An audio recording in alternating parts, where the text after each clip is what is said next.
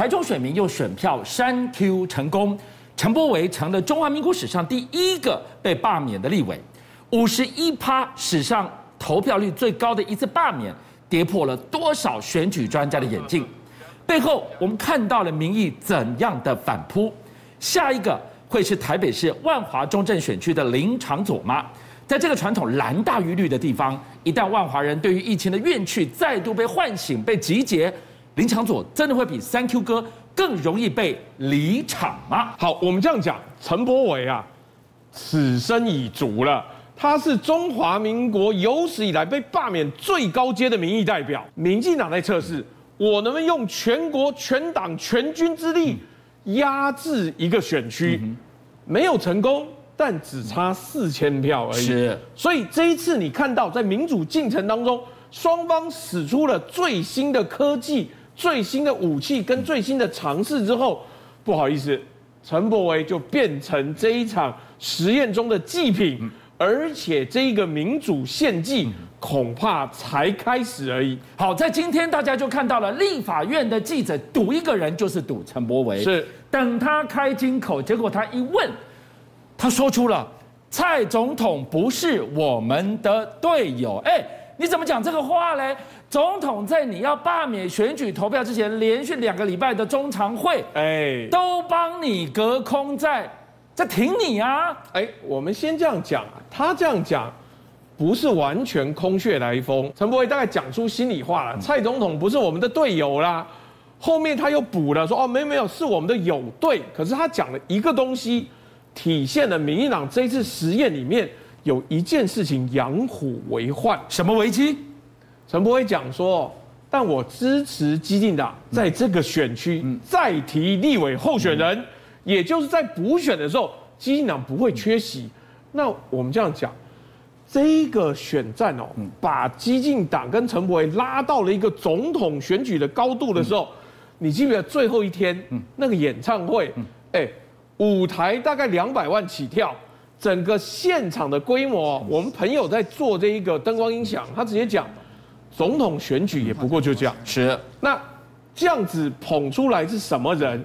是一个抗中保台的第一品牌，民进党自己反而被取代掉的时候，你以为陈柏惟为什么会说这个地方基进党还要再提立委候选人？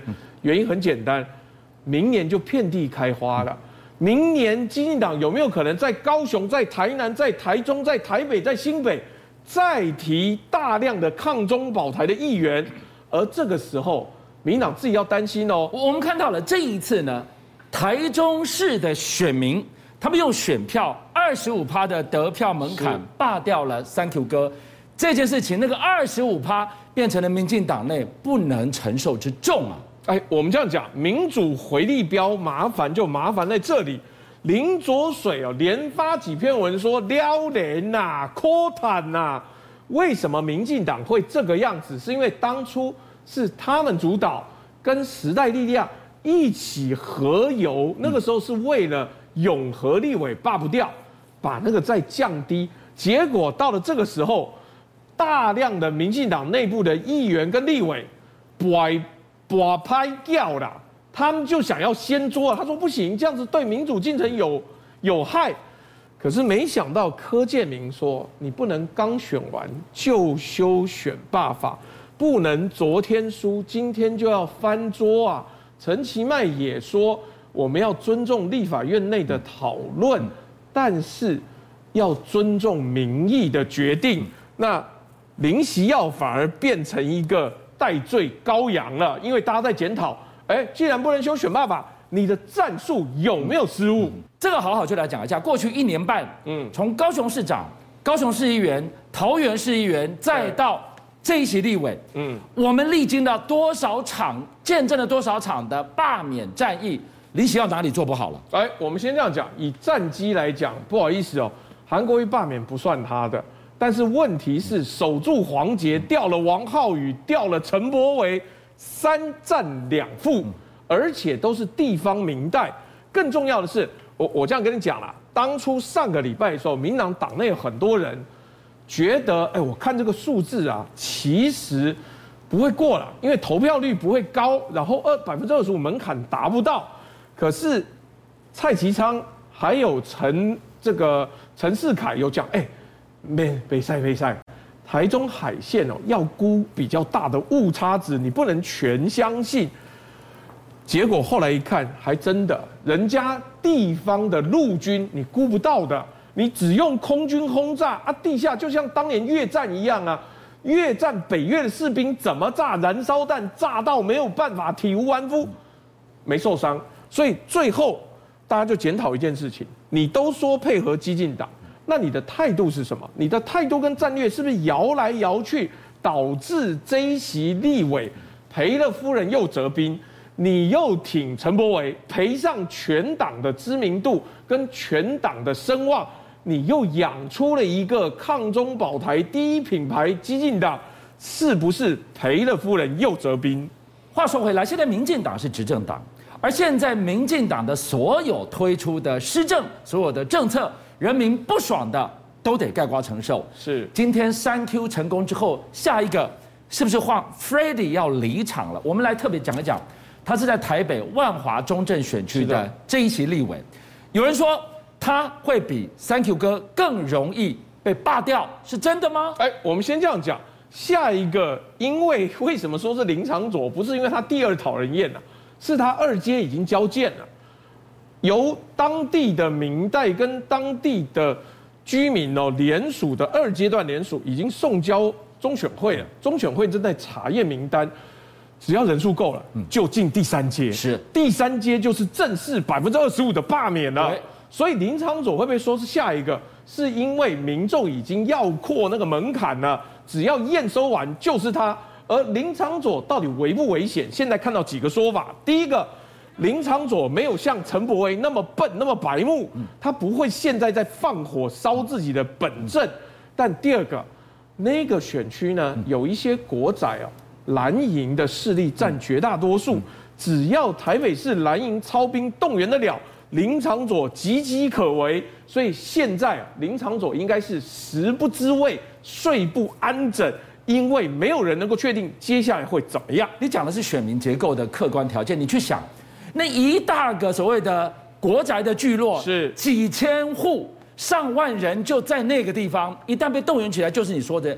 最可怕的陆军组织启动了，再来，如果万华、如果中正选区的这些朋友，他们对于疫情的那个愤怒、对政策的不满，再被撩起、再被集中的话，他不吃不完兜着走了。哎呦，我不止，他吃到饱都够了。你记不记得八大行业到现在没有开放啊？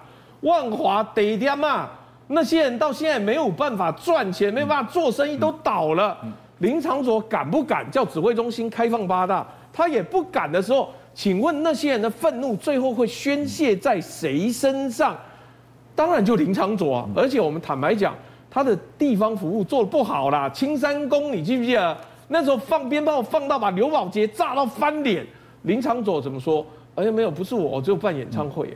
那请问你是当地的居民，你会不会满意？好，你是当地选出的唯一一席立委，是那不算你的，算谁的呢？